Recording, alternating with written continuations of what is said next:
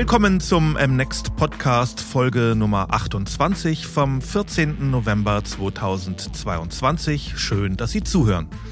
In unserer Podcast-Reihe sprechen wir über relevante Themen der Zeit aus den Bereichen Gesellschaft, Kunst, Kultur, Wirtschaft und Politik.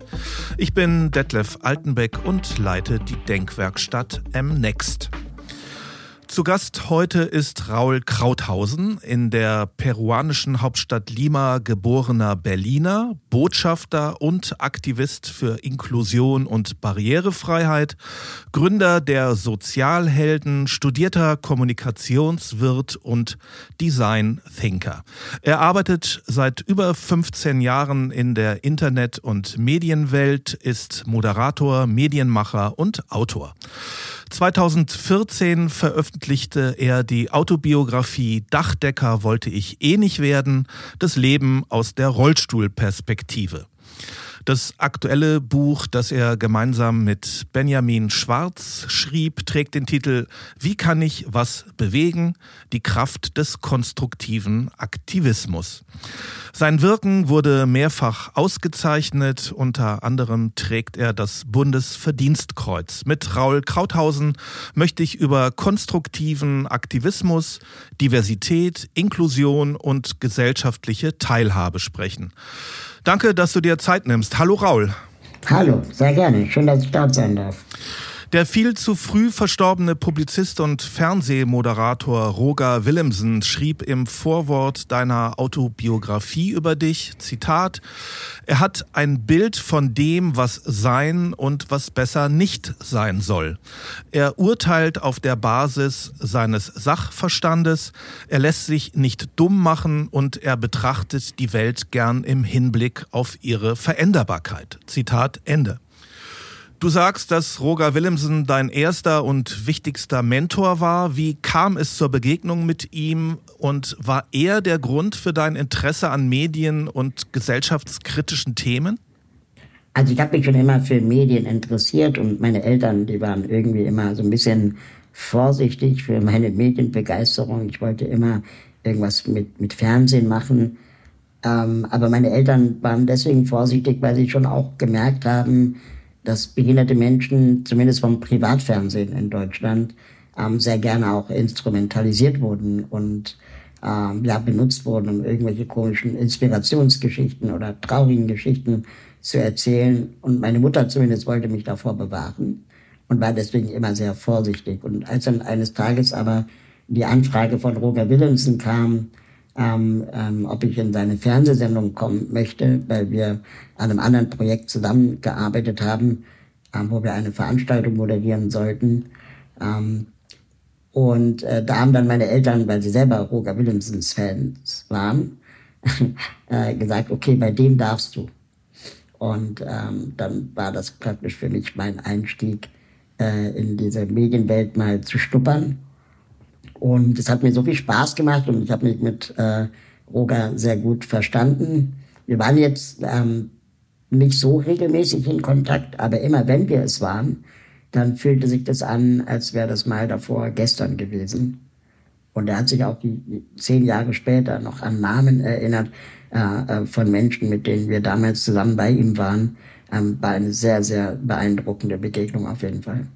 Und auch der Startschuss für dein Mediendasein. Ja, also ich weiß 14 oder so. Keine Ahnung, ob man dann von Startschuss reden kann. Ich habe ähm, einfach zumindest meine Neugier dafür gefunden und fand es total interessant und habe auch verstanden, was meine Eltern meinten, wovor sie mich bewahren wollten. Und ähm, ich versuche nach diesen Leitlinien einigermaßen äh, zu handeln und, und auch zu leben. Ich habe dann jahrelang nichts mit Medien gemacht, weil ich auch noch zur Schule ging. Habe dann aber dann doch Gesellschaft und Wirtschaftskommunikation studiert. Also bin jetzt quasi diplomierter Kommunikationswirt. Wer nichts wird, wird, wird. Und ähm, ab da zumindest meine Leidenschaft für Medien dann wiederentdeckt. Dein Buch Wie kann ich was bewegen hat den Untertitel Die Kraft des konstruktiven Aktivismus. Für Aristoteles ist der Mensch gemäß seiner Natur ein Zoon Politikon, ein soziales, auf die Bildung und den Erhalt von Gemeinschaft angelegtes politisches Lebewesen. Wie denkst du darüber? Ist der Mensch nur dann ganz Mensch, wenn er sich engagiert? Ähm, nein, das glaube ich nicht. Ich glaube, das ist schon auch eine Typfrage. Es muss nicht jeder ähm, Aktivist werden. Es gibt Initiativen und Organisationen, die ähm, den, in sich den Titel tragen, Everyone a Changemaker. Und ich weiß nicht, ob ich in so einer ähm, Welt leben will, wo Everyone a Changemaker ist, weil das würde ja auch ganz schönes Chaos bedeuten. Es gibt quasi Menschen, die sich für die Sache einsetzen, in, in erster Reihe. Ja, Greta Thunberg oder die letzte Generation, die sich irgendwo an die Straße kleben. Es gibt Menschen, die gehen in Schulen ähm, und sensibilisieren dort für bestimmte Themen, was vielleicht auch eine Art von Aktivismus ist. Und es gibt Menschen, die, keine Ahnung, sitzen in der Suppenküche und machen äh, die Suppen für die Aktivistinnen, die von der Arbeit zurückkehren. Und das ist auch alles irgendwie Aktivismus. Und es gibt Menschen, die vielleicht für sowas auch keine, keine Zeit und keine Kraft haben, aber trotzdem Themen in sich tragen. Und ähm, die sind ja jetzt für mich nicht weniger, sagen wir mal, weniger relevant, sondern äh, es ist immer auch eine Ressourcenfrage. Ist Engagement und Aktivismus das gleiche oder ist die Frage überflüssig? Also Engagement, ich würde mir wünschen, wenn sich jeder irgendwie für irgendwas engagiert, außerhalb der eigenen Interessenswelt, ähm, ist aber wie gesagt auch eine Ressourcenfrage. Aktivisten, Aktivistinnen sind vielleicht Menschen, die ähm, wirklich ein System dann auch verändern wollen ja, dann auch ja, normal die Finger in die Wunde legen und dann vielleicht auch die Reibung und den Widerstand auch ertragen und, und aushalten. Das muss nicht jeder können und muss nicht jeder wollen. Gleichzeitig ist das Wort Aktivist, Aktivistin auch sehr schnell ein Wort, das benutzt wird, um Expertinnen äh, ähm, zu diskreditieren.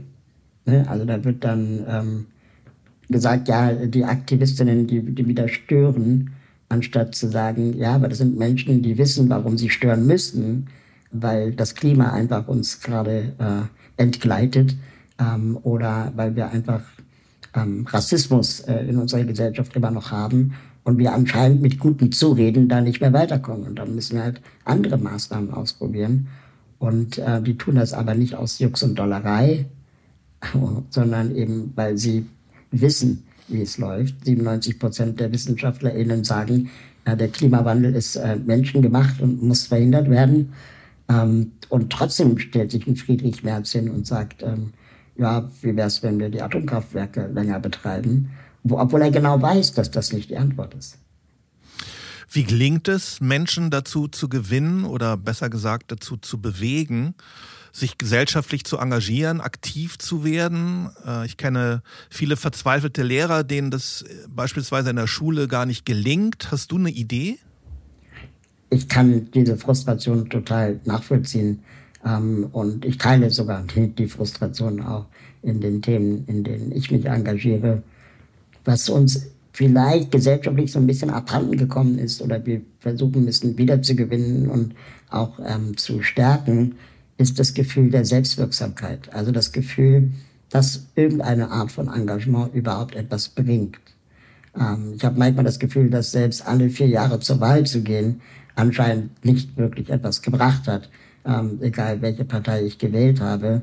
Irgendwie geht dann doch alles den Weg des Kapitals zum Beispiel.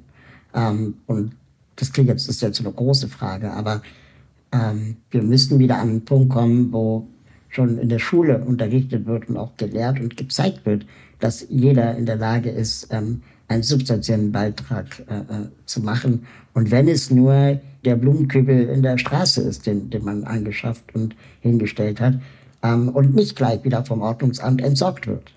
Ähm, wenn du verstehst, was ich meine. Mhm. Also die, dieses Gefühl, das, was du geschaffen hast, das bleibt vielleicht auch, müssen wir möglichst früh lernen, beziehungsweise müssen wir auch als erwachsene Menschen uns äh, regelmäßig auch vorleben und zeigen, ähm, anstatt uns mit Stellvertreterdebatten auseinanderzusetzen, die ja sehr häufig geführt werden. Ne? Also da wird zum Beispiel gesagt, ja, wenn du äh, auf deinen eigenen CO2-Fußabdruck achtest, dann rettest du das Klima.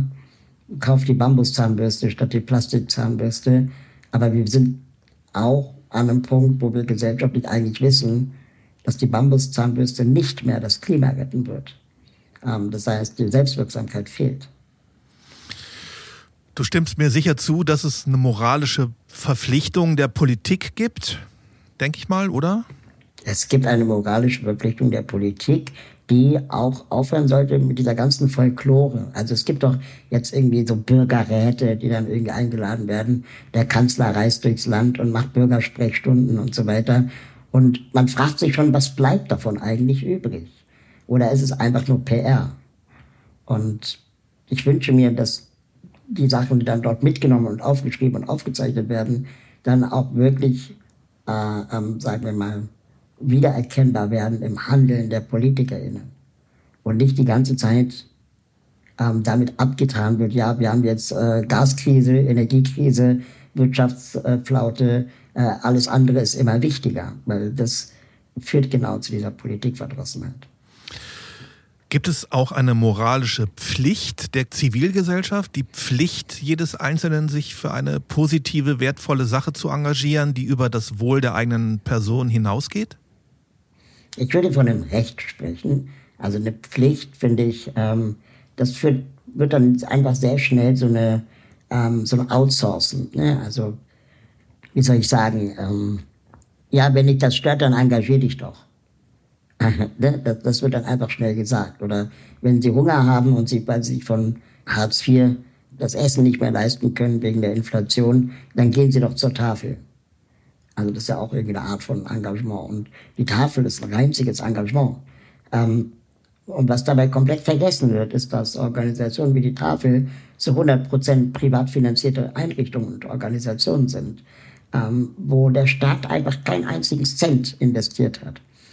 Was also passiert ist, dass Outsourcing stattfindet, weil Menschen hungern und der Staat die Verantwortung abgibt an die Privatwirtschaft oder an die Gesellschaft, ähm, obwohl er selber da am, am besten dafür sorgen könnte, dass Menschen nicht hungern müssen, indem einfach der Hartz-IV-Satz erhöht wird oder das künftige Bürgergeld. Aber wir können uns das jetzt ja anschauen. Bürgergeld wird jetzt irgendwie 53 Euro mehr als Hartz IV sein. Ähm, und bei dem Gepolter von Markus Söder und Friedrich Merz wird es wahrscheinlich sogar so sein, dass Bürgergeld einfach nur Hartz IV mit 53 Euro mehr ist bei gleichen Sanktionen, sodass dann wir alle wissen, und das ist das, was ich so fatal finde, die Wissenschaft weiß das, die Politik weiß das und die Betroffenen und auch die Nicht-Betroffenen wissen es, dass 53 Euro mehr nicht das Problem lösen. Das, das, es löst das Problem nicht. Es kostet Milliarden aber das System wurde nicht revolutioniert und reformiert, sondern es wurde einfach nur noch mehr Geld reingekippt und alle wissen, das ändert nichts. Das sind acht Packungen Zigaretten. Das ist einfach nicht viel. Und ähm, jetzt kann man sagen, ja, dann raucht halt nicht. Aber das ist unfassbar privilegiert, das zu sagen, äh, wenn man nicht in der Situation ist äh, eines Rauchers, der, der oder die Hartz IV bezieht. Und, oder auch anmaßend darüber zu urteilen. Was ich damit sagen will, ist, dass wenn ich gar nicht die Zeit habe, mich zu engagieren oder gar nicht die Ressourcen habe, mich zu engagieren, ähm, dann gibt es auch keine, kann, also sollte es auch keine Pflicht geben. Aber es sollte ein Recht geben. Ich mache mal ein Beispiel als, als Mensch mit Behinderung. Ähm, ich bin auf Assistenz angewiesen. Das heißt, ich brauche Menschen, die mir morgens und abends beim Anziehen, Ausziehen, Aufstehen, Waschen und so weiter helfen. Und manchmal auch im Alltag. Und diese Assistenz wird bezahlt, wenn ich arbeite. Aber wenn ich jetzt, sagen wir mal, mich ehrenamtlich engagieren möchte oder einer Partei beitrete, was auch ehrenamtliche Arbeit ist, dann wird diese Assistenz in Frage gestellt. Dann wird gesagt, ja, aber warum brauchst du denn das? Du arbeitest ja gar nicht. Und das ist ein Problem. Also wenn ich gehörlos wäre und die Gebärdensprachdolmetschung wird mir nicht bezahlt, weil das ist Ehrenamt, dann kann ich mich da auch nicht engagieren. Das heißt, ich brauche ein Recht auf Engagement. Ich möchte nochmal, du hast schon davon gesprochen, auf das Thema CO2-Fußabdruck kommen. Wenn jeder Einzelne seinen Lebensstil ändert, kann der Klimawandel gestoppt werden. Ähm, ich erinnere mal daran, dass es das Mineralölunternehmen BP war, das den CO2-Fußabdruck genau. in den frühen 2000er Jahren populär machte als Marketinginstrument, um von der eigenen Schuld des Unternehmens am Klimawandel abzulenken. Das Denken im Fußabdruck suggeriert, die Verantwortung liegt nicht bei Unternehmen, sondern beim Einzelnen, beim privaten Verbraucher. Wie denkst du darüber? Wie siehst du die Gewichtung der Verantwortung des Handelns bei der Politik, bei Unternehmen und beim Einzelnen? Ja, da fallen mir zwei Sachen zu ein. Vor ein paar Jahren wurde in Europa verabschiedet, dass äh, Plastikstrohhalme verboten werden. Ähm, ich weiß nicht, ob du das mitbekommen hast, aber Plastikstrohhalme kann man jetzt nicht mehr kaufen. Und ähm, alle haben irgendwie geklatscht. Das war in den Medien Erfolgmeldung, dass äh, die PolitikerInnen konnten sich damit brüsten. Und dabei wurde völlig vergessen und auch ausgeblendet, dass es Menschen mit Behinderungen gibt, die den Plastikstrohhalm aber gebraucht haben, um alleine ohne fremde Hilfe trinken zu können. Und nicht nur, dass ihnen jetzt dieser Plastikstrohhalm genommen wurde, sondern sie müssen sich jetzt auch noch rechtfertigen gegenüber den Nicht-Betroffenen, ähm, warum der Plastikstrohhalm besser ist als die Nudel, der Silikonstrohhalm, der Metallstrohhalm und der Glasstrohhalm. Wie oft ich Ratschläge bekomme, und ich würde äh, gerne die HörerInnen äh, darum bitten, mir keine Ratschläge zu schicken, ähm, weil ich kenne sie alle und ich habe sie alle ausprobiert. Äh, es gibt Gründe und glaubt einfach behinderten Menschen, es gibt Gründe, dass der Plastikstrohhalm die beste Variante bisher war. Zum Beispiel, dass der Plastikstrohhalm wesentlich flexibler ist.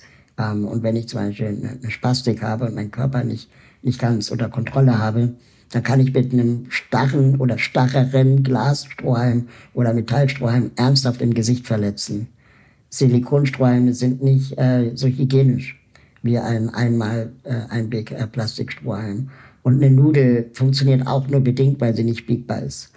Das heißt, wir haben das alles auch schon ausprobiert. Und behinderte Menschen sind keine KlimawandelleugnerInnen, ja, in der Regel nicht, sondern wollen genauso am Umweltschutz und Klimaschutz beitragen ähm, wie, wie andere auch. Aber sie brauchen diesen Plastikstrohhalm. Und wenn er ihnen jetzt genommen wird, dann kann man schon die Frage stellen, inwieweit war das eigentlich auch so ein Stellvertreter Umweltschutz? Ähm, weil der Plastikstrohhalm war nie das Problem in, in der Welt äh, warum wir Mikroplastik im Meer haben.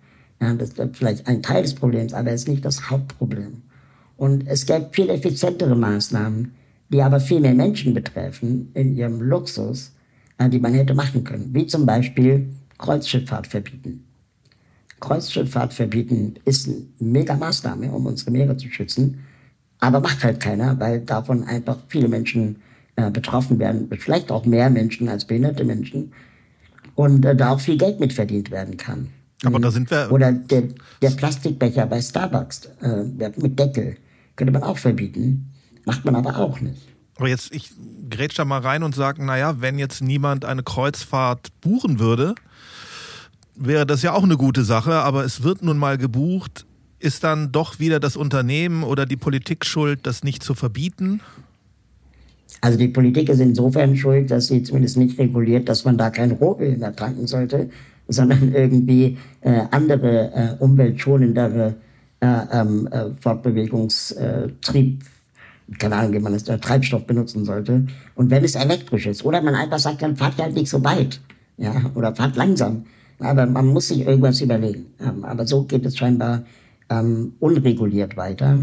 Und das wird dann damit argumentiert, dass es ja ein globaler Markt ist und internationale Gewässer sind rechtsfreie Räume, bla bla bla, ist alles nicht so einfach. Aber ich meine, wir konnten auch ins Weltall fliegen äh, und, und wir können auch da äh, Dinge, wenn wir wollen als Menschheit äh, äh, wirklich große Sachen leisten, dann müssen wir auch da in der Lage sein, gesellschaftlich ähm, zu Regeln zu kommen und nicht immer so zu tun, als wäre nur der oder die Bürgerin dafür verantwortlich. Und der zweite Aspekt, und das finde ich eigentlich ähm, auch ein wichtiger Punkt. Ich weiß nicht mehr, wer die Autorinnen sind, aber es gibt auch diese Studie, die sagt, dass ähm, irgendwie ein Prozent der Menschheit äh, so und so viel Geld besitzt ähm, und, und auch Verantwortung hat äh, im Sinne von Ressourcenverbrauch im Vergleich zu den anderen 99 Prozent. Eine der Autorinnen dieser Studie, der hat dann irgendwann einen Artikel geschrieben, der sich so las, ähm, dass äh, er sich geirrt hätte. Und man liest diesen Artikel und denkt die ganze Zeit, ach krass, jetzt ist er doch irgendwie zu den Neoliberalen umgeschwenkt und äh, bagatellisiert jetzt seine eigene Arbeit. Und im letzten Satz kommt dann so, ja, ich habe mich geirrt, es waren nicht die oberen 1%, sondern es sind die oberen 0,3%.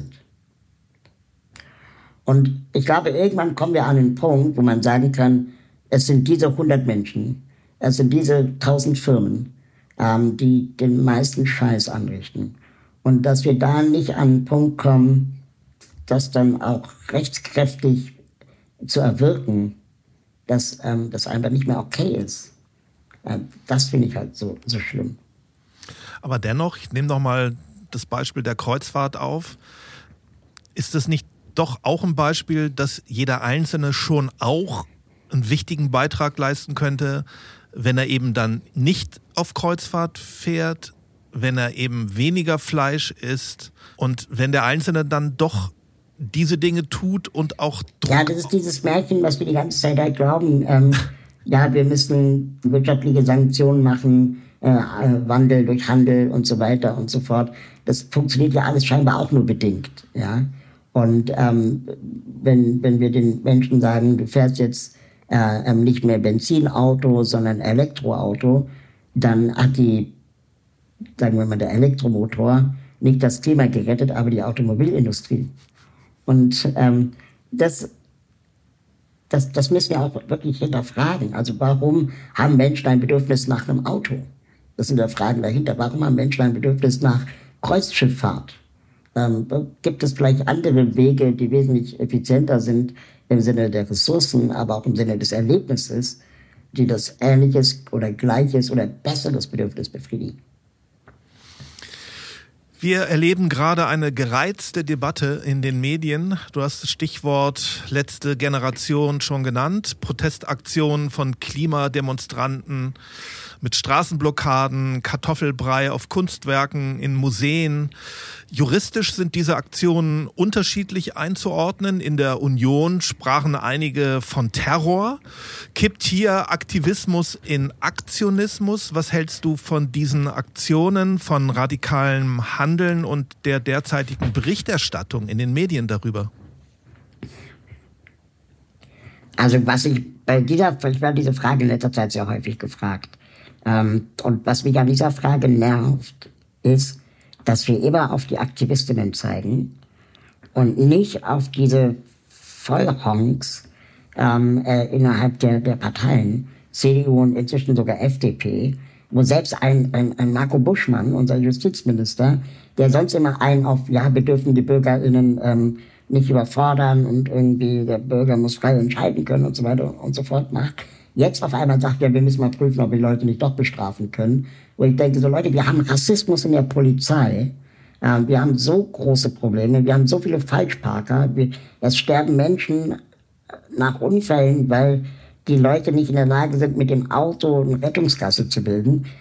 Die Leute müssen wir mal alle irgendwie sanktionieren, aber doch nicht die drei Menschen, die sich auf die Straße geklebt haben und dann irgendwie 400 Kilometer weiter entfernt ein Rettungswagen nicht durchkam. Also jetzt, jetzt überspitzt gesagt. Ne? Und dieses Derailing der Debatte, also das, das Thema Ablenken und zu sagen, das sind Terroristen, wissen die Leute, die das sagen, was Terroristen machen und was Terrorismus bedeutet? Ist es nicht einfach nur, dass du keinen Bock auf diese Leute hast? Und kannst du das nicht vielleicht genauso aushalten, genauso wie du vor einem Jahr in die gleiche Kamera gesagt hast, wir müssen den besorgten BürgerInnen zuhören. Warum hören wir nicht der letzten Generation zu? Die sind auch besorgte BürgerInnen, nur eben ein anderes Ding ist besorgt und macht, macht ihnen Sorge. Und ähm, wir, wir messen hier einfach mit zweierlei Maß. Und das ist das, was mich wirklich, wirklich abfuckt. Und ähm, wenn wir wenn wir die Medien endlich mal an den Punkt bekämen, den Populismus, den Friedrich Merz und, und Markus Söder betreiben, äh, das Fähnchen in den Wind zu hängen, permanent. Und immer letztendlich irgendwas rausposaunen und rauspöbeln, ähm, nur weil sie glauben, das ist des Volkes Meinung, aber, aber nicht weiter denken als von der Wand bis zur Tapete, dann ist das einfach nicht ehrlich. Und ich hoffe, das schadet ihnen mittelfristig. Immer häufiger höre ich Bemerkungen, vielmehr Forderungen von Politikern, dass AktivistInnen doch besser in die Politik gehen und sich in einer Partei engagieren sollten, sich mit den langwierigen, kleinteiligen Prozessen, Abstimmungen und Kompromissvorschlägen beschäftigen sollten, statt sich im Museum anzukleben, Kartoffelbrei auf Kunstwerke zu schütten, um Aufmerksamkeit zu generieren und zu zeigen, wir sterben alle. Hältst du es für eine gute Idee, wenn alle AktivistInnen in die Politik gehen würden? Also es gibt ja Aktivistinnen, die in die Politik gegangen sind. Ähm, und das ist auch so eine Friedrich-Merz-Aussage, die er bei Markus Lanz gemacht hat gegenüber Luisa Neubauer. Ja, ändern Sie doch was, gehen Sie doch in die Politik. Und du denkst so, Alter, was bist du eigentlich für ein, für ein, für ein unempathisches Arschloch, ähm, dass du dich da hinstellst, einen auf Daddy machst, jetzt meinst, du könntest einer jungen Frau, also das ist auch noch sexistisch, was, was er da quasi getan hat, ähm, einer jungen Frau jetzt irgendwie einen Ratschlag geben, einfach weil weil es für dich gerade eine bequemere Antwort ist. Das ist, er wäre derjenige gewesen als Politiker, der in dem System ist, ähm, letztendlich Maßnahmen zu ergreifen, denen er im weitesten Jahr zustimmt, die nötig sind, um dass wir das Klima retten müssen. Er ist ja kein Klimawandelleugner, sondern er ist einfach jemand, der andere Schlüsse aus der Sache zieht. Aber auch er hat sich in dem Bereich ja relativ wenig betätigt. Und jetzt anderen zu sagen, ja, wenn das zu wenig ist, dann geh doch in die Politik, ist einfach Arbeitsverweigerung in meinen Augen. Ja, also es wäre sein Job gewesen oder mindestens sein Job gewesen, wenn Christian Lindner sagt, das Klima zu retten sollte man den Profis überlassen, hat er übrigens auch gesagt, und dann setzt sich Fridays for Future hin und sammelt irgendwie 100 WissenschaftlerInnen ähm, und, und macht dann das Motto, und die Profis sind auch auf unseren Demos, ähm, dann entlarvt sich letztendlich ja auch diese Handlungsunwillen äh, äh, der Politik, die einfach viel zu sehr der Wirtschaft glaubt. Und dann haben wir aber auch das Problem, dass, und ich bin jetzt kein Fan, aber dass die Grünen, die jetzt der Partei angehören, äh, der Regierung angehören, wahrscheinlich die größte Aktivistinnendichte in ihrer Partei haben und vielleicht auch in, in politischen Ämtern haben, die dann natürlich auch jetzt, wie soll ich mal sagen, auch von den Medien gerne so runtergeschrieben werden. Ne? Also dann wird dann so eine Fehde ähm, reingeschrieben zwischen Robert Habeck und Frau Baerbock. So, wo ich dann denke so, okay, das schreibt ihr doch nur hoch, ähm, weil ihr es irgendwie als Medien den nächsten Skandal sucht. Aber ihr schreibt nicht über die Fehde zwischen Hubertus Heil und äh, Olaf Scholz oder Markus Söder und Friedrich Merz oder jedenfalls nicht so laut. Ähm, und ich glaube, das hat ganz viel Sexismus drin, den wir nicht wahrhaben wollen. Also dass das irgendwie so ein Mann-Frau-Ding bei ähm, äh, Frau Habeck und Herrn, äh, Frau Baerbock und Herrn Habeck ist. Ähm, und relativ wenig sachlich begründete ähm, Argumente sind. Und die beiden sind noch nicht mal Aktivistinnen, aber wahrscheinlich den Aktivistinnen am nächsten.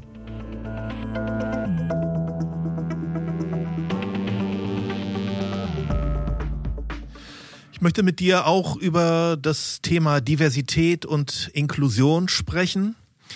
Vielfalt ist ein Schlagwort unserer Zeit. In der Politik, im Kulturbetrieb, in der Wirtschaft, überall schreibt man sich gerade neben der Nachhaltigkeit auch Diversität auf die Fahnen. Oftmals werden die Begriffe Diversität und Inklusion dabei synonym verwendet. Lass uns also zunächst die Begrifflichkeiten klären. Diversität heißt, zur Party eingeladen zu werden. Inklusion heißt, zum Tanzen aufgefordert zu werden, hat die Aktivistin und Kulturmanagerin Werner Meyers einmal so schön gesagt. Warst du schon mal auf einer Inklusionsdisco? Also ich würde der Aussage nicht, nicht, nicht aus, sagen wir mal, bedingungslos zustimmen, ähm, weil zu, zum Tanz aufgefordert zu werden als Inklusion. Inklusion kann auch bedeuten, zum Tanz aufzufordern. Ähm, das ist nämlich für mich der Unterschied zwischen Teilhabe und Teilgabe. Ich habe manchmal das Gefühl, dass wir in den Inklusions- und Diversitätsdebatten viel zu viel über Teilhabe sprechen. Ähm, das wäre metaphorisch gesprochen, es gibt einen Theatersaal und in dem Theatersaal gibt es zwei Rollstuhlplätze. Das ist Teilhabe. Ähm, aber Teilgabe ist so viel mehr. Teilgabe bedeutet, ist die Bühne barrierefrei? Haben wir KünstlerInnen mit Behinderung auf den Bühnen? Wurden sie ausgebildet im Kunst- und Kulturbetrieb und so weiter und so fort? Und dann sind wir auch schnell beim zum Tanz auffordern. Ja, also beziehungsweise das behinderte Menschen zum Tanz einladen und auffordern, mit Nichtbehinderten zusammen zu tanzen und nicht nur behinderte Menschen tanzen untereinander. Das wäre nämlich die Inklusionsdisco, die du meinst. Die Inklusionsdisco, wie ich sie kenne, von Lebenshilfen und Co., ähm, sind Diskos, die machen um 21 Uhr zu, weil dann der Fahrdienst die behinderten Menschen ins äh, Pflegeheim bringt. Und auf der Party gibt's keinen Alkohol, weil besoffene Behinderte ins Bett zu begleiten, ist anstrengender als nüchterne Behinderte ins Bett zu begleiten. Das heißt, letztendlich ist es eine, eine Scheindisco, die suggeriert, ja, wir machen hier eine Party, aber es ist halt eine halbe Party. Und eine halbe Party ist immer eine Scheißparty. Ähm, egal ob behindert oder nicht. Das heißt, auch behinderte Menschen haben ein Recht, sich zu besaufen und bis 4 Uhr morgens bis in die Puppen zu tanzen mit Nichtbehinderten zusammen. Wenn du aber etwas Inklusionsdisco nennst oder mittendrin Festival oder wie auch immer man das Ganze nennen mag, dann kommuniziere ich im Namen bereits, was von meinem Publikum erwartet wird. Und dann gehen letztendlich nur noch die Menschen auf diese Disco oder dieses Festival, die sowieso schon ja, mit diesem Thema irgendwie vertraut sind oder sich mal auseinandergesetzt haben, dahin. Und die haben dann alle mal bei der Lebenshilfe gearbeitet oder machen Heilerziehungspflege oder haben ein behindertes Kind oder ein Nachbar sitzt auch im Rollstuhl. So, solche Menschen sind es. Aber es sind nicht die, die noch nie zuvor in ihrem Leben mit dem Thema Behinderung konfrontiert waren. Weil die würden sich vielleicht auch davon gar nicht angesprochen fühlen, weil das ist ja die Inklusionsdisco und nicht die Mega-Hip-Hop-Party. Ja, und eine Mega-Hip-Hop-Party, wenn man die inklusiv machen würde, würde ganz anderes Publikum anziehen und viel diverser sein, als etwas Inklusionsdisco zu nennen. Und deswegen müssen wir so ein bisschen darauf aufpassen, wenn wir solche Begriffe gebrauchen, wer ist mit gemeint und wer ist nicht mehr mit gemeint. Und das geht in beide Richtungen. Also wenn ich Inklusionsdisco nenne, dann kommen die Nichtbehinderten in der Regel weniger. Ja, aber die Behinderten sollen alle kommen. Aber es gibt leider kein Alkohol, ja. Ja, und andersrum ähm, passiert es aber auch, da nennt man dann etwas Diversity-Konferenz oder ähm, Vielfaltsgala oder was auch immer. Und alle Minderheiten tauchen auf, außer die Behinderten. Und ähm, das passiert auch sehr häufig. Und da müssen wir einfach regelmäßig ein Auge drauf haben, gerade als Unternehmen, die jetzt das Thema Diversität sicher alle auf die Fahnen schreiben und dann die Regenbogenflagge auf dem Parkplatz hissen und jetzt sagen, wir sind divers, ähm, die einfach zu fragen, wie habt ihr es denn mit dem, ähm, mit der Belegschaft mit Behinderung? Und es fällt auf, dass die Dimension Behinderung im Bereich Diversität als letzte genannt oder als erste vergessen wird. Nehmen wir die Begriffe Integration und Exklusion mit auf. Was bedeuten diese im Kontext Diversität und Inklusion? Also ähm, Exklusion ist quasi, wir halten Menschen mit Behinderung äh, bewusst getrennt von Menschen ohne Behinderung oder Menschen mit Migrationshintergrund, ähm, werden ausgeschlossen, ausgeklammert aus der Mehrheitsgesellschaft. Das ist die Exklusion oder auch Separation. Ähm, bei den Schulen ist das so, ne? oder? Du, du sprichst von Schonraumfalle, Förderschule, Behindertenschule, zum das Beispiel, ist so ein Beispiel, genau. oder? Genau, zum Beispiel, oder Behindertenwerkstätten oder Wohnheimen äh, oder AsylbewerberInnenunterkünften. Ne? Also das ist ja letztendlich auch eine, eine Form von Exklusion und nicht ihnen auch einen guten Wohnraum im Stadtzentrum zu ermöglichen, wo jeder ein Anrecht haben sollte und nicht nur die Reichen. Die äh, Integration sagt, dass ähm, es gibt einen bestimmten Handlungsbereich oder Tätigkeitsbereich, in dem die Minderheit mitmachen darf. Ja, es ist dann ein begrenzter Rahmen, den die Mehrheitsgesellschaft aber nach wie vor vorgibt und äh, die Minderheit irgendwie so eine Art Dankbarkeit zu zeigen hat, dass sie, äh, dass ihr Platz gemacht wurde ähm, und letztendlich irgendwo mitmachen darf. Und die Inklusion, und das ist, glaube ich, dieser, dieser Paradigmenwechsel in der ganzen Sache, womit sich viele Leute einfach schwer tun, weil es auch sehr schnell die Machtfrage stellt. Die Inklusion sagt, es gibt keine Mehrheiten mehr, sondern wir sind alle Minderheiten. Das bedeutet, alles für alle, bis alles alle ist, entweder, wäre jetzt so die plakative These, oder aber jeder Mensch hat das Recht, sich maximal zu entfalten. Und das gilt auch für Menschen mit Behinderung. Und da, wo es, sagen wir mal, Barrieren gibt, dann muss dann die Gesellschaft diese Barrieren beseitigen. Und das gilt genauso für Frauen. Ja, nehmen wir Beispiel Frauentoiletten, wurden ja auch überall implementiert, hat niemand die Kostenfrage gestellt. Ähm, wenn wir aber sagen, das Thema Behinderte, dann äh, ist die rollstuhlgerechte Toilette aber plötzlich doch irgendwie ein Kostenfaktor. Und das ist dann quasi äh, ähm, die Ungerechtigkeit in diesem Ding. Und die Inklusion sagt, ähm, wir müssen dann eben natürlich auch dort eine rollstuhlgerechte Toilette machen oder aber alle Toiletten rollstuhlgerecht machen, ähm, wenn wir schon dabei sind, ein Haus zu bauen. Äh, und das, selbst das wird in Deutschland nicht getan, noch nicht mal geplant. Inklusion, sagte der Schulpsychologe deiner Grundschule, las ich in deiner Autobiografie, sei ein beiderseitiger Prozess der Bewältigung und Anteilnahme menschlicher Vielfalt, der uns alle einschließt. Das hat mir ja. gut gefallen. Mir hat das auch sehr gut gefallen, weil es eben ähm, letztendlich auch für mich die Mandatsfrage beantwortet. Ich habe manchmal das Gefühl, wir, vor allem Nicht-Betroffene, nehmen sich oft das Recht raus, zu sagen, Inklusion geht mich nichts an. Ähm, ne? Oder BusfahrerInnen sagen, ich klappe dir die Rampe nicht aus, ähm, weil ich sonst aus dem Fahrtakt gerate. Oder LehrerInnen sagen, ich bin für Kinder mit Behinderung nicht ausgebildet, deswegen unterrichte ich sie nicht. Und die Mandatsfrage wäre zu fragen, darfst du das überhaupt sagen? Als Busfahrerin oder als Lehrerin? Und rein juristisch Nein, eine Lehrerin darf nicht sagen, ich unterrichte nur rothaarige Kinder, weil mir die besser gefallen. Genauso dürften sie auch nicht sagen, ich unterrichte nur nicht behinderte Kinder, ähm, weil ich vor dem Thema Behinderung Angst habe.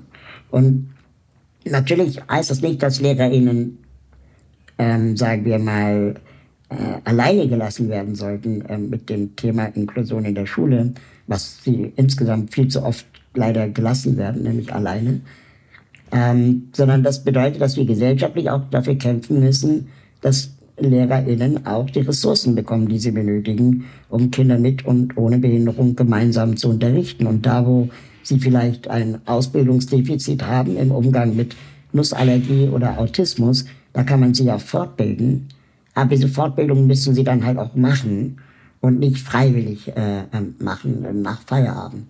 Ähm, und diese Wertigkeit dann letztendlich da auch reinzubringen, wie wichtig diese Inklusion dann eben aber auch für alle ist, ähm, das fehlt mir so ein bisschen in Deutschland. Und dieser, dieses Zitat von dem Schulpsychotherapeuten, der sagt, Inklusion ist die Annahme und die Bewältigung von menschlicher Vielfalt, sagt eben auch, dass Inklusion Reibung bedeuten kann. Also Auseinandersetzung, Konflikte, Streit, äh, Unsicherheit, Angst und so weiter aber eben auch schöne Situationen wie Verlieben, Spaß, Lachen, Freizeit, äh, Sport, Wettkampf, was auch immer. Ähm, und Kultur. Ähm, und dass wir nicht den Fehler machen dürfen, zu glauben, dass eine diverse, inklusive Gesellschaft ähm, Bullabü ist. Also Bullabü gibt's nur bei Bullabü, aber eben es ist nicht die reine Lehre. Und auch Auseinandersetzungen und Konflikte bringen uns gesellschaftlich ja weiter ähm, und im Umgang miteinander. Also auch ähm, Männer und Frauen äh, gibt es ja ausreichend Konflikte ähm, und die müssen wir aber miteinander austragen und ausfechten, anstatt zu sagen, ja, wir stecken die Frauen lieber alle in, in andere Gebäude rein. Das, an dem Punkt waren wir mal. Ähm, zum Glück sind wir es nicht mehr. Also du siehst bei divers aufgestellten Teams die zwar anstrengender sind als homogene Teams, aber einen absoluten Vorteil auch. Ja, wobei ich jetzt auch sagen würde, die müssen noch nicht mal Vorteile machen. Ja, also ich finde es auch manchmal ein bisschen fatal, wenn man sagt, ja, inklusive Teams oder vielfältige Teams sind kreativer. Was machen wir denn, wenn es nicht so ist? Und werde ich eigentlich nur eingeladen, weil dann das Team kreativ ist? Wie viel Last liegt dann eigentlich auf mir als jemand, der der Minderheit angehört, ähm, dass das Team jetzt unbedingt kreativ werden muss, weil ich jetzt dabei bin. Äh, das ist auch das ist auch nicht okay. Das Team darf genauso schlecht sein wie nicht, also wie homogene Teams. Aber die Erfahrung lehrt uns, dass sie oft besser sind. In deiner Autobiografie beschreibst du die Eignungsprüfung für den Studiengang Design Thinking, bei der dein Team eben divers war und du eine besondere Erkenntnis gewonnen hast. Erzähl doch bitte, welche Erfahrung du da gemacht hast. Ähm, ich versuche es kurz zu erzählen, weil es waren drei Tage. Ähm, wir mussten eine ähm, Exkursion machen durch Berlin und die Aufgabe war es, asiatische Nudelsuppen zu essen. Und zwar einmal echte asiatische Nudelsuppen in einem Asia-Restaurant, ähm, aber auch diese äh, Tütensuppen, die man selber in einem Wasserkocher letztendlich aufbrüht. Und ähm, äh, wir sollten quasi innerhalb von drei Stunden äh, beides machen. Und dann sind wir durch Berlin gefahren, Charlottenburg, und keine dieser Läden war rollstuhlgerecht. Und ich war der Rollstuhlfahrer in meinem Team. Und das war insofern dramatisch, weil wir einfach an Zeit verloren haben auf der Suche nach einer rollstuhlgerechten Gelegenheit, Nudelsuppen zu essen. Und in der Verzweiflung, als ganzes Team zu scheitern an der Aufgabe, ähm, ist dann einer meiner Kommilitonen auf die Idee gekommen, wir klauen jetzt eine Rampe von dem Bauhaus nebenan und legen die bei diesem einen äh, Supermarkt, asiatischen Supermarkt, äh, einfach an, damit wir da alle reinkommen. Haben wir dann gemacht und dann waren wir in diesem asiatischen Supermarkt und wir hatten nur noch eine Stunde Zeit. Und ähm, dann kauften wir diese Nudelsuppen in der Tüte und fragten dann die Verkäuferin, wo kann man hier geile Nudelsuppen essen? Also echte, also aus dem Restaurant. Und dann sagte sie, ja, wir sind jetzt zwar kein Restaurant, aber kommt mal mit. Und dann macht sie, führte sie uns durch den Laden und schob ein, wirklich wie bei Harry Potter, schob ein Regal zur Seite und da war eine Tür. Und dann hat sie diese Tür aufgemacht und dann saß da ihre Mutter mit ihrem Kind äh, und aßen gerade echte Nudelsuppen gekocht und hat uns eingeladen mitzuessen. Und ähm, wir waren so geflasht, dass es diese Gelegenheit gab, die wir nie gehabt hätten, wenn wir nicht nach der Rampe äh, gefragt oder gesucht hätten. Und wir durften dann sogar die Küche fotografieren. Und dann kommen wir zurück ähm, zur äh, Uni und stellten unsere Ergebnisse vor. Und es stellte sich heraus, dass wir die einzige Gruppe waren, die ein Foto von der Küche gemacht hat, weil bei allen anderen Restaurants äh, Fotografieren verboten war. Das heißt, trotz dieser Hürde mit der Rampe und meinem ganzen Zeit Schuldgefühl, das ich hatte, dass die Gruppe wegen mir versagen wird, hatten wir am Ende das beste Ergebnis, weil wir einfach einen anderen Weg gefunden haben, an Nudelsuppen zu kommen. Und das weiß man vorher nicht. Und ich will auch nicht derjenige sein, der dir verspricht, ähm, mit mir wirst du immer fantastische Erlebnisse haben. ähm, aber in dem Moment war es, ohne mich ähm, wäre es nicht passiert.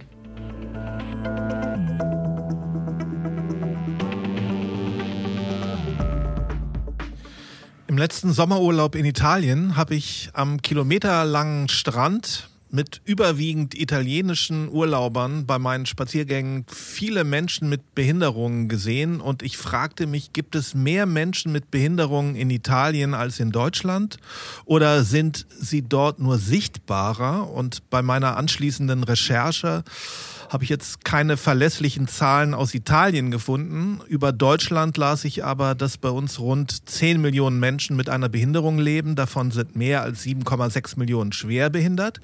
Jeder zehnte Mensch in Deutschland ist also behindert. Anders als in meinem Urlaub in Italien sehe ich das im Alltag bei uns aber kaum. Habe ich da eine eingeschränkte Wahrnehmung oder ist da was dran? Also um deine Studienfrage zu beantworten, ähm, die Verteilung wird wahrscheinlich in Deutschland und Italien ähnlich sein. Sind ja beides, äh, ja, wie soll ich mal sagen, moderne Länder mit wahrscheinlich auch ganz okay funktionierender Versorgung. Äh, Menschen, die Hilfsmittel brauchen, bekommen, denke ich mal, auch relativ einfach, vielleicht sogar auch leichter als in den USA, die Hilfsmittel, die sie benötigen, ähm, einfach aufgrund ähm, der, der sozialen Marktwirtschaft, die es auch in Italien gibt. Ähm, was Italien anders macht als Deutschland, ist, dass behinderte Menschen nicht systematisch aussortiert werden in der Schule.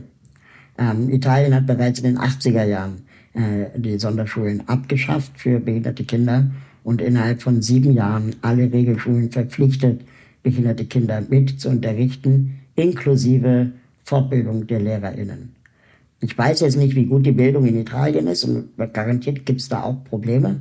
Ähm, aber das führt alleine gesellschaftlich dazu, dass die Gesellschaft gelernt hat, dass es behinderte Menschen gibt, weil sie halt auch in meiner Klasse waren. Ähm, ich kenne aber selber ganz viele nicht behinderte Menschen, die sagen, dass ich der erste behinderte Mensch bin, mit dem die je gesprochen haben. Ähm, und das liegt daran, dass in Deutschland Menschen mit Behinderung systematisch aussortiert werden. In Förderschulen, in Behindertenwerkstätten, in Berufsbildungswerken, in Sonderfahrdiensten unterwegs sind, in Behindertenwohnheimen wohnen oder eben in Reisegruppen wahrscheinlich äh, ähm, auch zusammen in Urlaub fahren nach Italien, aber vielleicht aus anderen Ländern kommend. Und wir erleben behinderte Menschen sehr selten als Individuen. Ähm, gerade Menschen mit sogenannten geistigen Behinderungen tauchen in der Regel in Gruppen auf, in Reisegruppen, Tanzgruppen, Musikgruppen, Theatergruppen, aber nicht als, als Individuen, die wir bei, mit Vor- und Nachnamen kennen. Und das, obwohl es, wie du selber gesagt hast, ähm, jeder Zehnt in, unserer, äh, in unserem Land eine Behinderung hat, ist nicht jeder Zehnt in unserem Freundeskreis behindert. Und das lässt letztendlich den Schluss zu, dass sie systematisch aussortiert werden. Sind weniger sichtbar, dann haben wir auch wiederum weniger Erfahrung und mit der genau, Vielfalt genau, ist, dann ist, dann, ist, ist dann auch genau. eher schwierig, nicht? So. Genau, und so, so setzt sich das dann fort, ne, weil wir es dann quasi nicht gelernt haben, den Umgang. Und je älter wir werden, desto schwerer fällt uns dann auch, das zu lernen. Ähm, und desto unsicherer sind wir. Wir reproduzieren die Ängste bei, an unseren Kindern die Kinder bekommen dann auch Angst oder sind auch unsicher, weil sie es auch noch nie zuvor gesehen haben.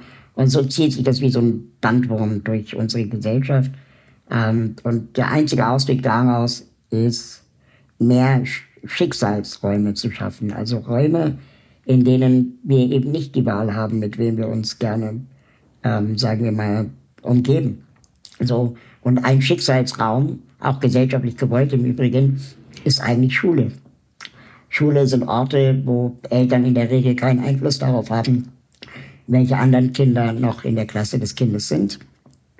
Aber beim Thema Behinderung, da ist dann, wird dann schnell eine Ausnahme gemacht, ja. Und ähm, es gibt keine Schule für rothaarige Kinder, es gibt keine Schule für VeganerInnen und es gibt auch kaum noch Mädchen- oder Jungsgymnasien oder Internate.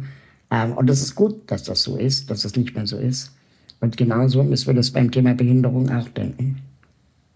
Dann heißt es in den Schulen aber oftmals, glaube ich, ja, wir werden dem ja nicht gerecht, wir müssten ja dann Sonderpädagogik studiert haben und dann tun wir denen auch nichts Gutes. Ich sage ich mal so verkürzt. Ja, ist auch, ähm, ähm, sagen wir mal, eine heikle Aussage, weil nicht hinter jedem behinderten Mensch muss ein Krankenpfleger herrennen. Ja? Und ähm, das ist nämlich auch genau dieses Bild, das dadurch entsteht, dass man glaubt, behinderte Kinder oder Menschen sind in Sondereinrichtungen besser aufgehoben. Wenn man das glaubt, dann muss man auch gucken, wie geht's denn den Menschen dort. Ähm, und da guckt aber keiner hin. Ähm, an gehörlosen Schulen beispielsweise sind die LehrerInnen nicht verpflichtet, Gebärdensprache zu können. Das heißt, die Kinder sind gezwungen, Lautsprache zu lernen. Ähm, obwohl es eine Gehörlosenschule ist. Und das ist absurd. Wenn wir genau hingucken würden, dann wüssten wir als Gesellschaft, dass in Behindertenwerkstätten die Beschäftigten mindestens vier Stunden am Tag arbeiten müssen, sonst wären sie nicht in einer Werkstatt, aber weniger als den Mindestlohn verdienen dürfen. Die verdienen 1,35 Euro die Stunde. Und das ist, da guckt halt keiner hin, aber wir glauben, den Leuten geht's dort gut. Und wir finden eine Million Gründe, warum das so ist, weil wir uns schwer tun, einzuge uns einzugestehen, dass das ein scheiß System war, das wir jahrzehntelang vielleicht auch gefördert haben durch den Kauf von, von Materialien aus Behindertenwerkstätten. Oder weil wir die Eltern waren, die gesagt haben, ja, aber meinst du nicht, dein Kind mit Behinderung hat es in der Förderschule besser. Ähm, oder weil wir selber mal Zivi gemacht haben an der Förderschule und die Kinder da alle so glücklich waren, äh, reden wir uns letztendlich dann, dass die Welt auch schön. Aber wir schauen letztendlich nicht über die Langzeitfolgen äh, ähm, gesellschaftlich, was passiert, wenn wir Menschen trennen voneinander. Und außerdem, wenn, wenn LehrerInnen sagen, ich bin dafür nicht ausgebildet, dann haben sie auf der einen Seite recht, aber auf der anderen Seite muss man auch sagen, dass Eltern von behinderten Kindern vorher auch nicht ausgebildet waren.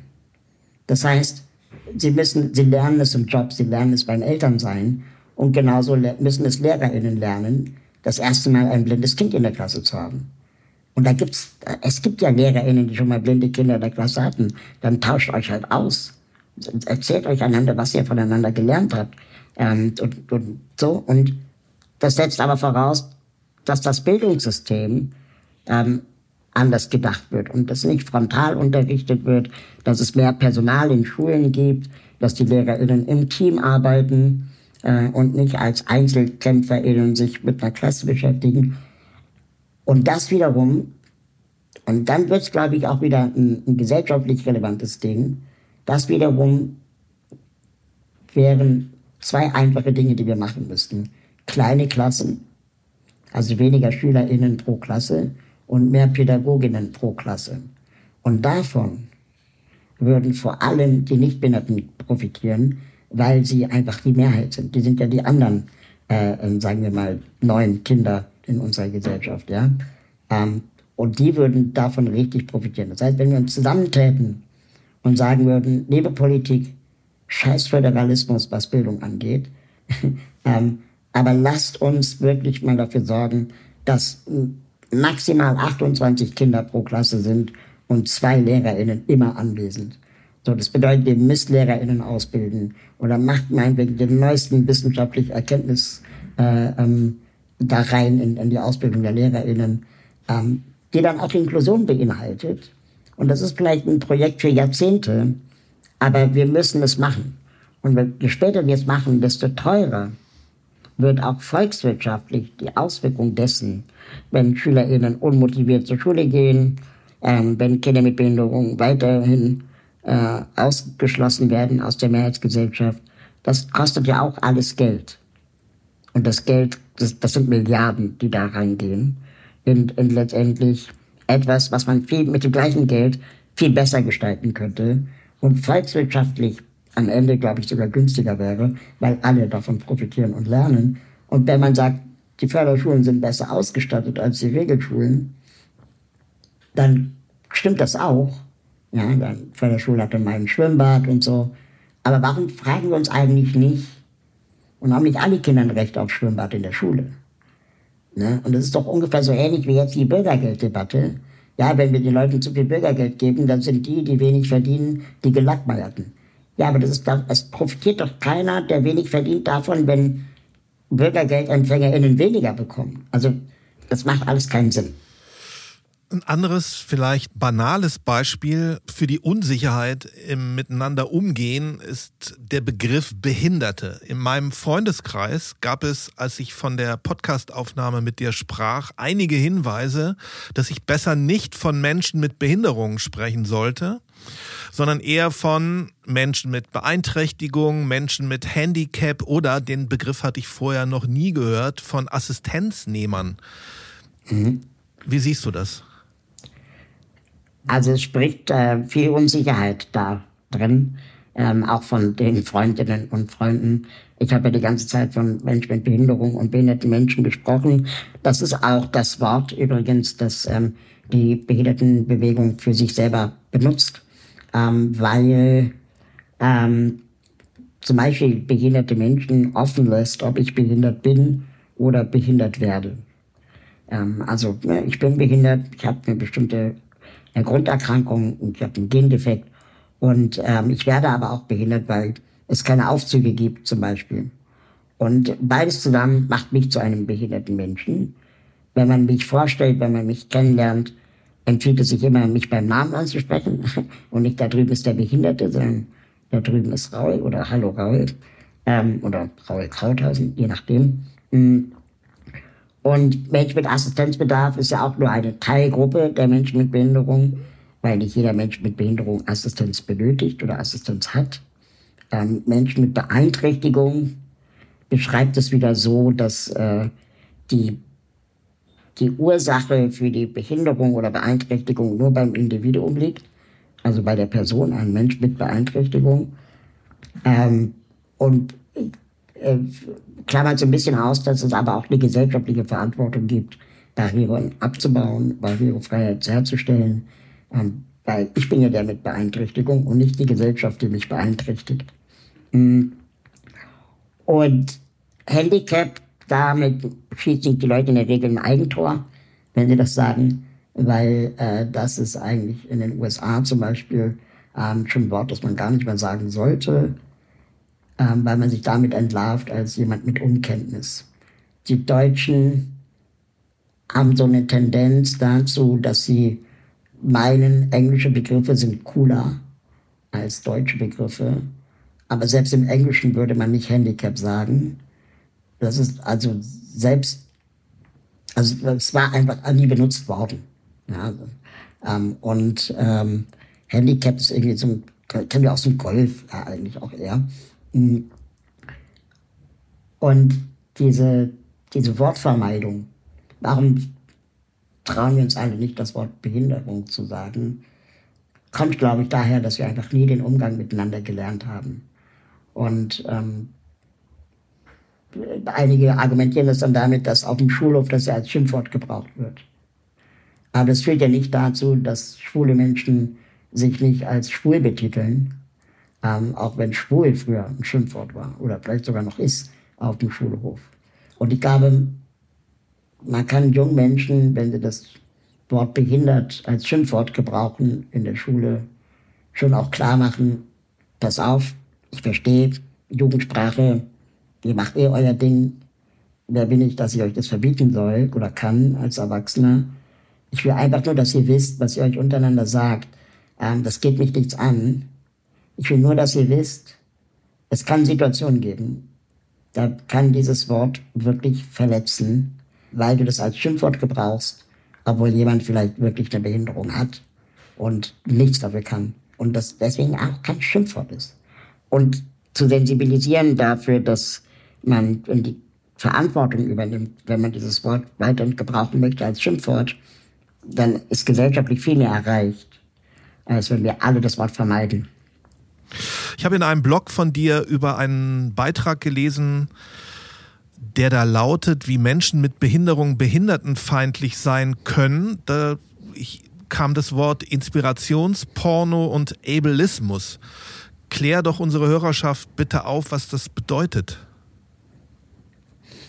Ähm, Inspirationsporno ähm, ist letztendlich das Phänomen, das wir manchmal vorfinden, wenn wir die Paralympics gucken und dann behinderte Menschen beim Sport machen äh, zusehen und dann im Off äh, dann irgendwie ganz genau erklärt wird, warum diese Person eine Behinderung hat und dass ähm, er oder sie sich zurück ins Leben gekämpft hat und mit Sport war das alles ganz einfach. Und das hinterlässt dann beim Zuschauer, bei der Zuschauerin das Gefühl, ah, wenn der es schaffen kann, dann kann ich es auch schaffen. Oder, äh, oh, zum Glück habe ich das nicht. Und wir inspirieren uns letztendlich daran, dass jemand mit einer Behinderung einer stinknormalen Tätigkeit nachgeht, in dem Fall Sport. Also beim nicht behinderten Sportler, da würde man nicht darüber erzählen, dass er sich oder sie sich zurück ins Leben gekämpft hätte oder so, sondern würde man erzählen, wie er oder sie auf die Idee kam, wie lange trainiert wurde, mit wem man trainiert hat, wer der Lehrer oder Trainer war oder was auch immer. Und das macht man beim Thema Behindertensport aber relativ wenig. Stattdessen konzentrieren wir uns sehr gerne auf die Diagnosen und gehen auch mit der Floskel im Übrigen, hat sich zurück ins Leben gekämpft, die sehr häufig fällt, ähm, gehen davon aus, dass ein Leben mit Behinderung unwert ist oder nicht lebenswert. Zurück ins Leben kämpfen heißt doch, dass man vorher nicht äh, im Leben war. Und ich selber habe eine Behinderung von Geburt an und ich bin Sportmuffel. Und das ist mein gutes Recht, genauso Sportmuffel zu sein, wie viele andere Menschen ohne Behinderung auch Sportmuffel sind. Wie oft aber der Ratschlag an mich herangetragen wird, mach doch mal Sport. Aber weil es Paralympics gibt, ist auch problematisch, weil ich dann denke so, mache ich jetzt Sport, damit du dich weniger unwohl fühlst, dass ich eine Behinderung habe, weil die im Fernsehen haben das auch gemacht. Oder glaubst du wirklich, ist es gesünder, ähm, Glaubst du wirklich, ich kann jemals einen Diskus weiter als einen halben Meter werfen? Deswegen ähm, einfach diese Ratschläge nicht machen. Aber das wäre Inspirationsporno. Ableismus ist ähm, letztendlich schwach übersetzt ins Deutsche Behindertenfeindlichkeit. Ähm, das Wort Behindertenfeindlichkeit ist insofern schwach übersetzt, weil Feindlichkeit in unserem Sprachgebrauch eher ein aktiver Akt ist. Ne? Also ich bin feindlich jemandem gegenüber. Ähm, Ausländerfeindlichkeit zum Beispiel oder Frauenfeindlichkeit. Das sind ja in der Regel bewusste Handlungen von jemandem, äh, um jemanden zu verletzen. Ähm, deswegen ist Behindertenfeindlichkeit nicht ganz Ableismus. Ableismus ist mehr. Ableismus beinhaltet auch strukturelle Diskriminierung äh, ähm, von behinderten Menschen. Also zum Beispiel durch die Tatsache, dass ich bei der Bahn nicht spontan reisen kann, obwohl ich eine Bahncard 100 habe. Ich muss ständig eine kostenpflichtige Hotline vorher anrufen und sagen, dass ich den Rollstuhlplatz in dem ICE brauche und dann dauert es ewig, bis sie herausgefunden haben, ob dieser Rollstuhlplatz reserviert ist. Und dann heißt es, ah, sie kommen 22 Uhr 1 an in Göttingen. Oh, das können wir leider nicht machen, weil das Personal am Göttinger Bahnhof, um ihnen aus dem Bahnhof zu helfen, hört um 22 Uhr auf. Und dann denkst du auch so, fuck you. Ja, eine Minute, könnt mir nicht erzählen, dass es jetzt plötzlich nicht mehr geht. Auch das ist Ableismus. Strukturell bedingte Behindertenfeindlichkeit, wo niemand aktiv gleich böse gehandelt hat, sondern sich einfach an irgendein komisches, behindertendiskriminierendes Regelwerk hielt. Und deswegen ist Ableismus vielleicht eher so zu sehen wie Sexismus oder Rassismus.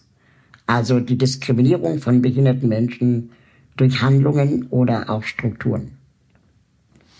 Das Deutsche Institut für Menschenrechte formulierte es so, ich zitiere, Inklusion meint das Recht jedes Menschen, in sozialen Bezügen leben zu können, also in allen Lebensbereichen dabei sein zu können. Es geht um das Dabeisein können, beispielsweise in der Schule, auf dem Arbeitsmarkt, in Sport und Kultur und im politischen Leben. Nur wer in einem Lebensbereich dabei ist, kann dort seine Freiheit leben, sich bilden, arbeiten, kreativ zu sein, politisch mitentscheiden und so seine Persönlichkeit entfalten. Zitat Ende.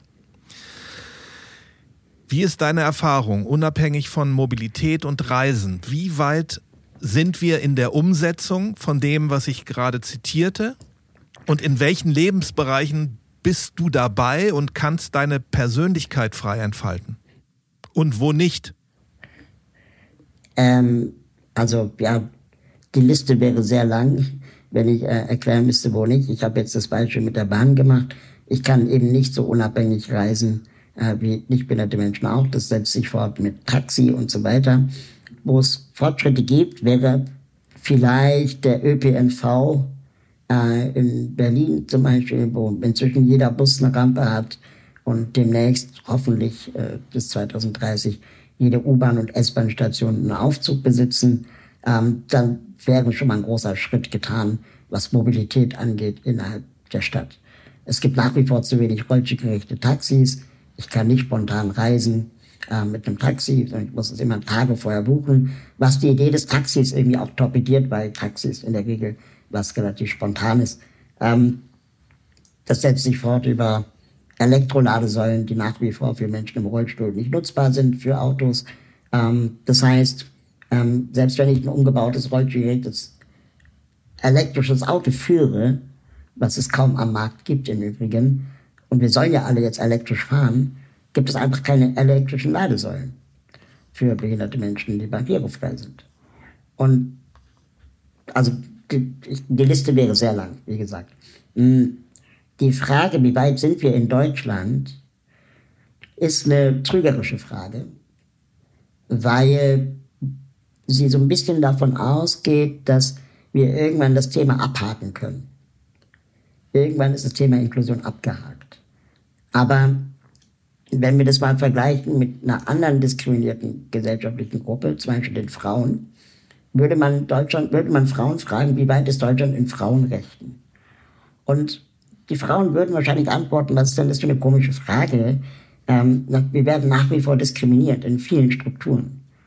Und dass letztendlich Bewusstsein für Diskriminierung heute ein anderes Bewusstsein ist, als es in zehn Jahren sein wird. Und das gilt ja für alle Gruppen. Also ich mache mal ein Beispiel. Ähm, vor knapp über 100 Jahren durften Frauen in Deutschland nicht wählen. Das hat man glücklicherweise dann geändert, dass Frauen jetzt endlich äh, wählen durften. Und es hat 100 Jahre gedauert, bis die CDU-CSU in ihrer Partei diskutiert, ob sie eine Frauenquote braucht. Und wie die rumeiern ähm, bei der Entscheidung, ob sie eine brauchen oder nicht, zeigt, wie wenig Fortschritt es eigentlich gibt in der Hinsicht. Hätten aber Frauen vor 100 Jahren nicht das Wahlrecht bekommen und dürften heute nicht wählen, dann würde die CDU diese Frage nicht stellen. Was ich damit sagen will, ist, je tiefer wir uns mit Diskriminierung beschäftigen und je länger wir uns mit Diskriminierung beschäftigen, desto mehr Diskriminierung entdecken wir natürlich. Ja, also früher war der ÖPNV nicht barrierefrei. Okay, dann machen wir ihn jetzt barrierefrei und jetzt stellen wir fest, okay, die Aufzüge sind aber oft kaputt. Auch das ist Diskriminierung. In Österreich wird diskutiert, ob Bahnhöfe vielleicht zwei Aufzüge bräuchten, weil einer ja kaputt sein könnte. Das wird in Deutschland noch nicht mal diskutiert. Ja. Was ich damit sagen will, ist, Diskriminierung ist einfach eine Reise und auch der, der Kampf gegen Diskriminierung und ist nicht etwas wie, keine Ahnung, ähm, eine Excel-Tabelle, die man, wo man irgendwas eintragen kann, dann haben wir es erledigt, sondern es ist einfach auch ein gesellschaftlicher Prozess. Und ähm, ich bin froh, an diesem Prozess mitmachen zu können. Und ich sehe auch gewisse Fortschritte, aber die sind so langsam, dass ich mich weigere, für die Fortschritte Dankbarkeit zu zeigen, sondern einfach sage, das ist ein verdammtes Menschenrecht. Und ähm, dann, also die Teilhabe am Leben. Und dann müssen wir halt auch dafür sorgen, dass das so ist. Ich möchte nochmal zum Thema Barrierefreiheit, Zugang zu öffentlichen Räumen und zu Veranstaltungen kommen. Ich nehme doch an, dass du da viele Erfahrungen hast als Person des öffentlichen Lebens. Du bist sicherlich oft eingeladen. Wie ist deine Erfahrung, was die Inklusion von Veranstaltungen angeht? Ähm, durchwachsen, ehrlich gesagt. Also früher, als ich auf Veranstaltungen eingeladen war, da ähm, war das schon sehr häufig so, dass die Veranstaltungen nicht barrierefrei waren, dass nicht bedacht wurde, dass ich im Rollstuhl sitze und so weiter.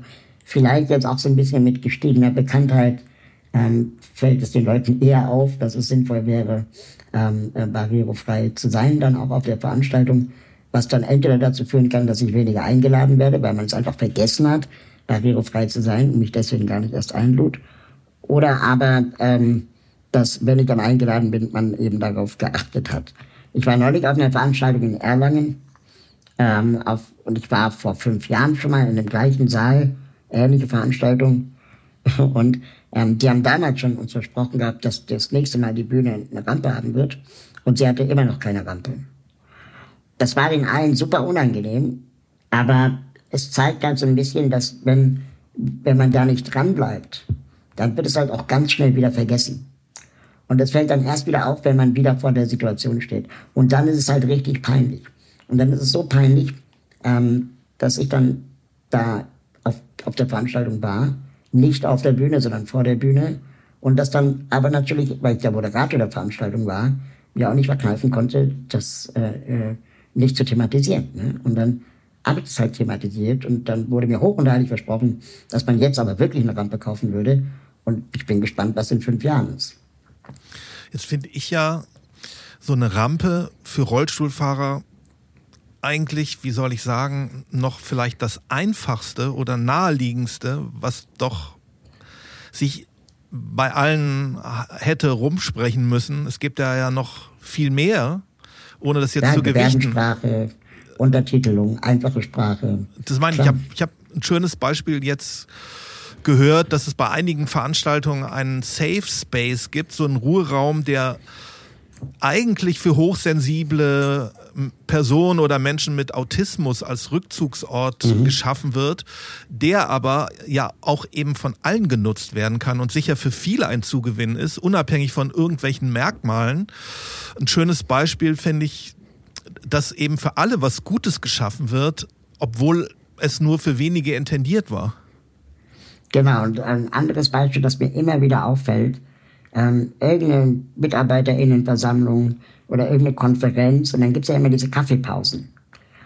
Und diese Kaffeepausen finden merkwürdigerweise immer an Städtischen statt. Das ist für Menschen im Rollstuhl super ungünstig.